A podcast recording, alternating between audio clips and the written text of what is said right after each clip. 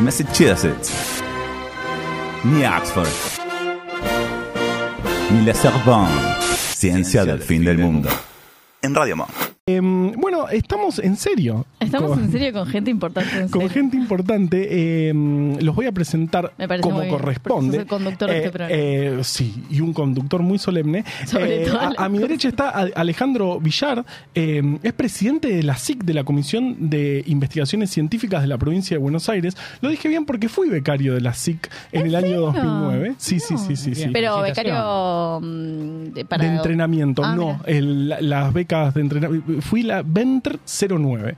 Eh, y bueno, además es doctor en ciencias sociales, docente, de la, un profesor de la Universidad de Quilmes y, y además fuiste rector de la Universidad de Quilmes. Cuando yo eh, entré, yo estuve unos años ahí en Quilmes, eh, claro, vos eras rector todavía. Eh, así que Alejandro, gracias por venir. Eh, espectacular que estén acá. Y a mi izquierda está Juan Brardinelli, eh, que sos eh, director provincial de vinculación y transferencia dentro de la SIC. eh, y fuiste director del organismo, eh, no, Organismo Provincial para el Desarrollo Sostenible. Exacto. OPDS. ¡Ja, ja! no lo podés creer.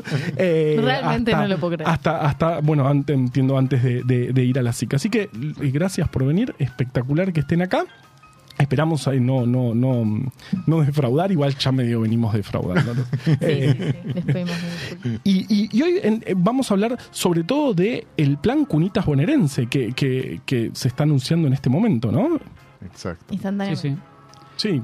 Como cua- quien quiera, como quiera. Como Eh, bueno, eh, digamos, nosotros desde la SIC estamos colaborando con el plan Cunita, este, desde eh, dos centros que tenemos, uno un centro propio y un centro de triple dependencia. Eh, la SIC es una institución de, de ciencia y tecnología muy antigua en la provincia de Buenos Aires y muy orientada además a, a, eh, sobre todo en sus orígenes a trabajar junto con el sector público y a tratar de colaborar con las políticas públicas. Y en ese marco estamos colaborando con, con, la, con el Plan Cunita, que además es un programa de, de gestión sumamente complejo porque intervienen eh, varios ministerios, si bien lo coordina el Ministerio de, de Justicia, eh, interviene salud, interviene producción a través de la SIC, interviene producción a través de producción. Es decir, es este, una forma de gestionar eh, en forma articulada muy particular eh, y que genera entonces la necesidad de poder ensamblar las, la- los aportes que cada una de las instituciones este, tiene. ¿no? Particularmente eh, nos, la SIC está, eh, es responsable de lo que sería el control de la calidad Ajá. de eh, los productos que se van produciendo en las en los distintos penales, ¿no? Porque esa Claro. es otra particularidad que tiene el plan Cunita.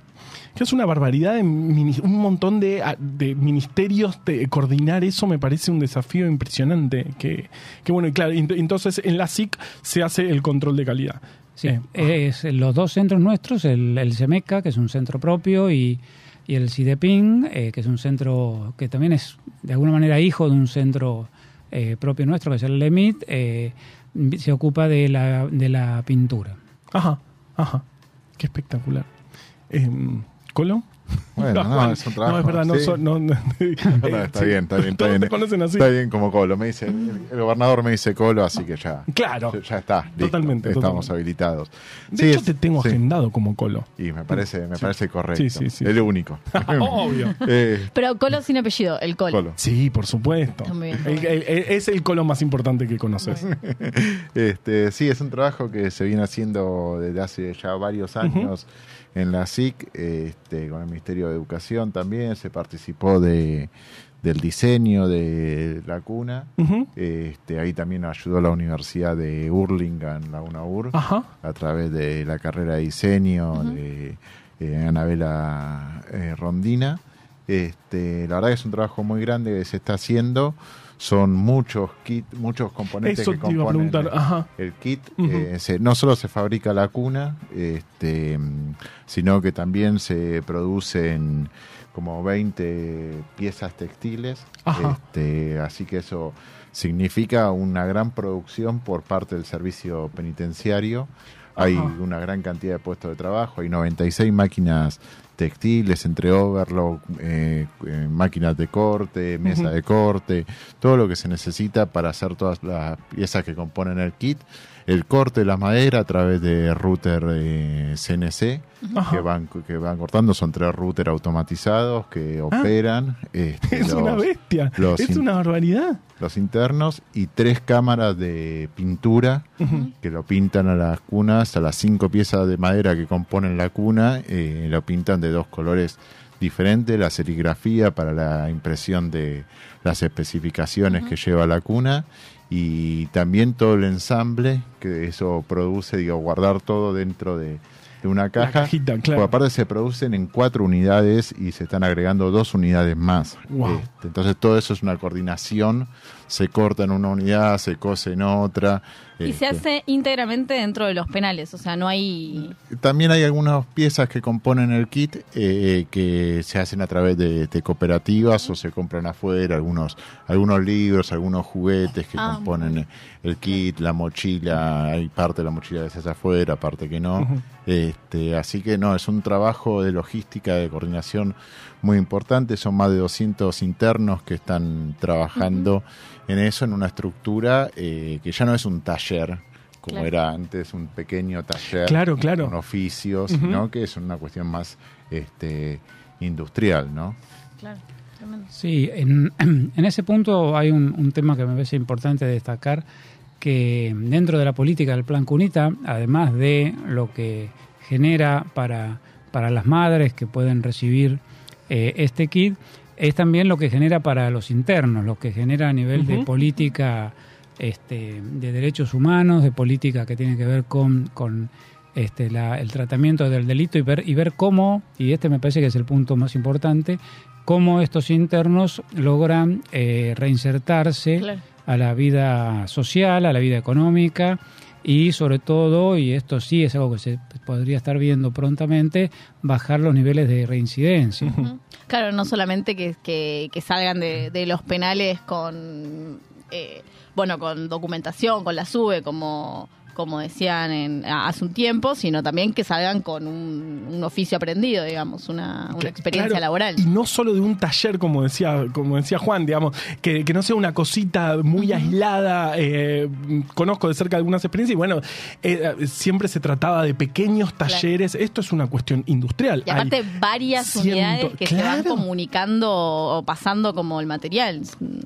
Sí, ahí hay un punto que me parece importante, que además de aprender un oficio, digamos, de, de poder manejar cierto equipamiento, cierta herramental, eh, hay un punto que es clave que es acostumbrarse al trabajo, al orden, al horario, a que hay un comienzo, hay una actividad, hay, esta, esta forma de, acercarnos al, trabajo también es un punto muy importante porque hay muchos internos que no tienen esa experiencia que, que, da estar este, en, en una relación laboral, que uno tiene que cumplir horarios, tiene que cumplir metas, tiene que cumplir objetivos. Bueno, esto también contribuye a que eh, los internos que salen después de estos de esta capacitación que han recibido, que además viene certificada, este, eh, tengan además de esa capacidad particular para este, lo que aprendieron, eh, esta otra cuestión ya más actitudinal que tiene que ver cómo, cómo nos relacionamos con el mundo del trabajo, ¿no? Qué interesante, qué interesante. ¿Y el, el programa cuán- cuántas cunitas más o menos tiene previsto? Cu- ¿Cuán grande es? Mira, empezó eh, a principio de año eh, atacando una población objetivo que eran los bebés prematuros. Este, y actualmente hace 15, 20 días más o menos habremos asistido al acto donde se universalizó el programa, donde se le van a entregar las cunas a todas las personas que, que son eh, asignatarias del plan universal del- eh, por hijo, por embarazo. Este, así que eso lleva hasta para fin de año una escala de 6.000 cunas por mes. Eh, cunas kit, ¿no? Claro, Todo- claro, todo- no, todo- es una- es- eso tam- también todo- era, la otra pregunta. Todo, claro. todo el kit. Este, así que es 6.000 por mes. 6.000 por En mes. cuatro, eh, seis van a ser. Van eh, a ser seis polos seis- productivos, Ujú. este, seis, digo, el, la- el complejo penitenciario o el sistema penitenciario de la provincia de Buenos Aires es uno de los más grandes de Latinoamérica. Ujú. Actualmente tiene 58 unidades divididas en 12 en 12 complejos. Acá la parte más sustancial o el mayor, el polo productivo más grande está en el complejo de Olmos. Este, y se está trabajando actualmente en tres eh, complejos más, en Varela, en la unidad de chicas trans, este, y en Magdalena y en otros más. Se está expandiendo esto.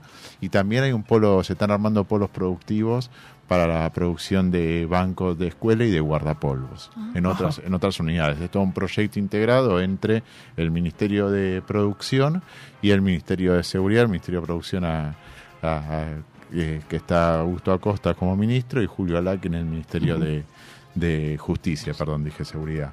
Este es un trabajo con- mancomunado con todos ellos que se está integrando para generar esta política de reinserción, ¿no? Todo lo que Sí. apunta para que el interno no vuelva a Claro. reincidir, que de, de darle la identidad, darle el documento, darle la sube, como decías, y también darle un oficio y una estructura de, de trabajo, ¿no? Es un trabajo que se viene haciendo y desde la SIC en algunas cosas asistimos a la, al diseño este, y en otras estamos asistiendo a la capacitación, por ejemplo, y a la puesta a punto del pintado, que digo, también hay que decirlo, eh, esto se produce ¿no? desde el Estado con todo lo que eso implica, ¿no? y que la, bueno, las compras de la pintura se compran por licitación. Claro, claro. Y, la bueno, gestión de eso a mí me parece un montón. Te iba a decir, o sea, no y no es lo fácil. mismo la, li- la pintura que gana la- una licitación que gana otra, Claro. porque uno pone unas especificaciones básicas necesarias, Sí, este, sí. pero bueno, cada vez que hay una licitación nueva, hay una puesta a punto nueva, una Claro. capacitación nueva, Claro. este, y ir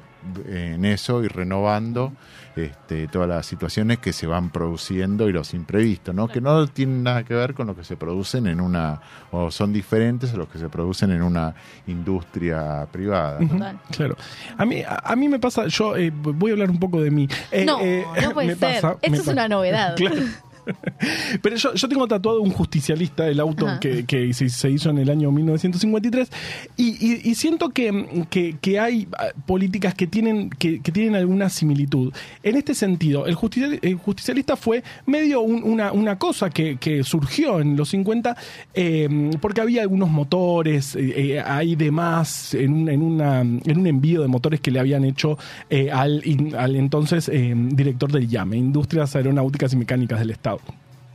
Le llegaron unos motores de más y dijo, no sé muy bien qué hacer con estos motores, capaz son demasiado para hacer maquinaria agrícola, eran unos motores Porsche en el año 50, unos motores muy interesantes. Y eh, justo estaba en medio de casualidad, se reunió eh, eh, Juan San Martín, que era el director de IAME, se reunió con Perón y Perón le dijo, bueno, haga un auto entonces. Y no es que agarró e hizo un auto, porque uno dice, bueno, haga un autito chiquito, una cosita. No, hicieron uno de los autos más espectaculares del mundo, el primer auto que tiene, del mundo que tiene carrocería de fibra de carbono, un auto que ganó premios en todo el mundo por su diseño, que si seguía, este, eh, si seguía su producción, que obviamente se frenó en el 55, eh, cualquier obrero podía tener uno de los autos más novedosos. Imagínense hoy si un- si un obrero puede tener el auto más novedoso. Y, y cuando ustedes contaban eso sentía, sentía algo similar, porque no es una experiencia chiquita en un penal que hacen tres, cuatro cunitas y bueno, lo presentamos. No, estamos hablando de seis unidades penitenciarias conectadas entre sí con varios ministerios detrás de cada paso de producción para hacer una entrega de un kit que está buenísimo, que está pensado su diseño, que, que no, no es solamente una cuna, tiene eh, ropa, tiene la mochila, un montón de cosas, que era esa es la otra pregunta que tengo anotada.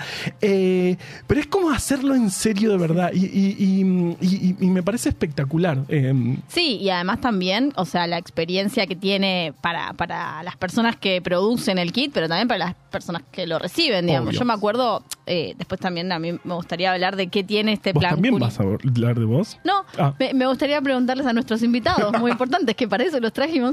Ok, tenés razón. Eh, ¿Qué tiene ¿no? este plan Cunita de el plan Cunita Nacional que había salido en su momento, había tenido tantas críticas porque eh, eh, yo me- una cosa que me acuerdo tremenda era que por qué era de madera la cuna cuando eh, las experiencias similares en otros países como creo que era Finlandia era un, era de cartón digamos.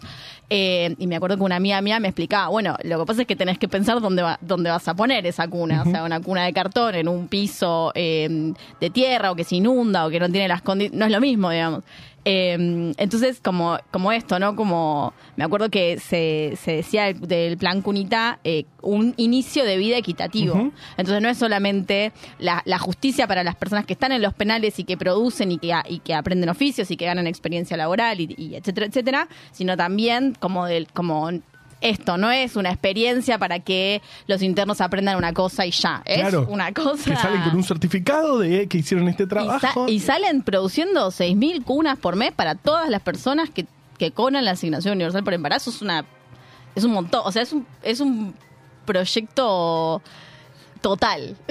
Sí, sí, que se enmarca en un proyecto más grande y con todo esto está el Ministerio de Salud detrás, que fue los que estuvieron en el plan original de Nación, del plan Cunita. eh, Claro, que, digo, claro. Viene de, de- de- de ese lugar, el nombre. Digo, este, este, este kit es mucho más amplio, pero no solo eso, sino que se enmarca en un plan más grande, que es el plan de los mil días, que apunta a la salud del, del nacido y de toda la familia en lo que son los primeros mil días de vida. Entonces es algo mucho más integral este, que apunta a igualar las condiciones este, de cada uno y cada una de, los, de las y los bonaerenses que, que nacen en el, en el territorio bonaerense. ¿no? Claro, no, no estuvo, no, no fue eh, de casualidad el mantener el nombre Cunitas, usar el mismo nombre que pues el, el- No, no, y es el diseño bueno, original de Tiago, que Claro, fue el que ujú. empezó con todo eso. De hecho, bueno, eh, Anabela Rondela, Rondina eh, trabajó con Tiago y fue Con una Tiago. docente de, de Tiago y el grupo de salud, ese grupo de salud de. Nicolás Kreplak, este, Sabrina Balaña, todos los que estuvieron en aquel, en aquel plan, que bueno, hoy lo están llevando adelante de la provincia Desde la de. Buenos Aires, este, haciendo un excelente trabajo con una dedicación y la verdad es que con un esfuerzo y un amor por el plan este, que se ve en cada uno de los rincones de- del plan, desde el diseño de los logos y aparte una de las cosas más importantes es que es de tremenda calidad del plan. Todo el kit tiene una altísima calidad. La, ro- la tela es de primera, la cuna y el pintado podemos dar fe que son de Claro, primerísima. Primera mano. pueden decirlo. Nosotros mismos, sí. Es, eh, es muy emocionante, la verdad es que ver, eh, y el otro día que pudimos participar y ver a las madres que se iban con su con su kit y la verdad es que Salud pe- piensa y tiene la ventaja de haber tenido toda la experiencia y el kit, por ejemplo, viene en una caja pero dentro de la caja hay una bolsa de friselina que le permite y le facilita a la madre poder llevarse el kit y el bebé, ¿no? Porque digo, Total. sale sale del- a la madre, a la Claro. familia, ¿no? ¿Cómo Este, llevas cómo la se de- lleva la caja? Bueno, no, una, una bolsita de friselina que le permite poder llevar en un transporte público. La verdad es que está todo muy, muy pensado pensado. y muy integrado a lo que es el sistema de salud de la, de la provincia de Buenos Aires, ¿no? Me parece Claro, espectacular. Claro, es- terminaron le- le, em, procesados, entiendo, Kreplak y por, por el plan Cunitas, hasta, hasta tuvieron problemas por haberlo hecho en su momento y, y qué bueno poder Y hacerlo. lo más eh, paradigmático es que las querían quemar. Ah, ¿no? ¿Te acordás? Las querían quemar. las Quería querían quemar. Qué Eh, horror. Que- Qué- Sí. Quería con- suena a 55, ¿no? Claro, Sí. siempre. No sé por qué. ¿Por ¿sabes? qué No, siempre tienen ganas de quemarnos? Porque les después gusta quemar. o sea, Sí, no, sí. no, no funciona así. Hay que. Pero bueno, no, este, lo, lo bueno es que, que se puede hacer de todas maneras, que a pesar de. De eso, de que, de que hubo un juez que ordenó quemar eh, galpones llenos de cunitas o las cunitas de los galpones, eh, se pudo hacer, eh, se pudo hacer incluso integrando unidades penitenciarias, eh, eh, haciéndolo en serio, con un kit, claro, que hasta tiene pensado cómo te lo llevas después, que no es menor, claro, porque uno piensa, ¿qué- ¿cómo te lo llevas? O sea que... eh, Gracias, se, ya no se- con eso. se ve que está hecho con amor, con, mucho amor, como, como me- hay, hay unas cosas que, que uno ve eso, que hay mucha gente pensándolo y pensando realmente en la persona que lo va, que lo va a tener, así que... Sí, no, y aparte que mm, zarpado, eh, que la Comisión de Investigaciones Científicas esté como metida en todo eso, ¿no? Eh, ahora sí voy a hablar de mí, no, de Ah. nosotros. Eh, porque en este programa nos como que nos gusta, ¿no? Hablar de para qué hacemos ciencia, para quién, en dónde, con quién. Eh, y cuando, cuando Alejandro y Juan nos contaban esta, mm, este plan, cómo se había desarrollado en realidad el plan, yo como que pensaba eso, pensaba como es eh, es el tipo de ciencia que, que, que nos gusta de los fin del mundo, digamos, sí. como ciencia que esté situada y que se piense para quién se hace y que, y, y que no sea, digo, porque uno que viene por ahí de la ciencia más básica y de la ciencia como que uno no está por ahí acostumbrado a trabajar pensando en todo el tiempo eh, para quién, con quién, o, o bueno, estas cosas, para quién va a ser eh, destinado el producto. Bueno, para una madre que tiene un bebé en brazos, bueno, entonces hay ¿Cómo que... se lo lleva? Claro.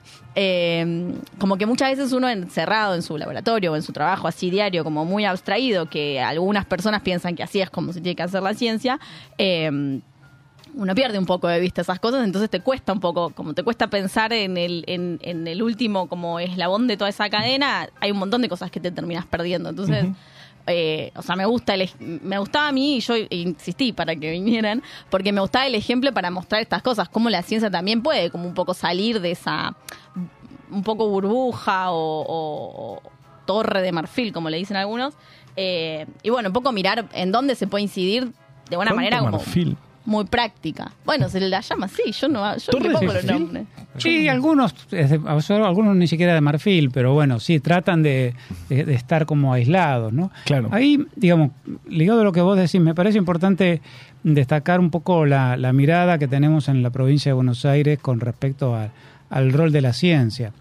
Eh, eh, nosotros entendemos que el rol de la ciencia, el conocimiento puesto al servicio de afrontar y resolver los problemas eh, bonaerenses. Este es un ejemplo muy concreto este, de cómo el conocimiento porque este que se genera en la provincia de Buenos Aires porque detrás de la intervención de estos centros en lo en la calidad del control de la pintura digamos, hay conocimiento.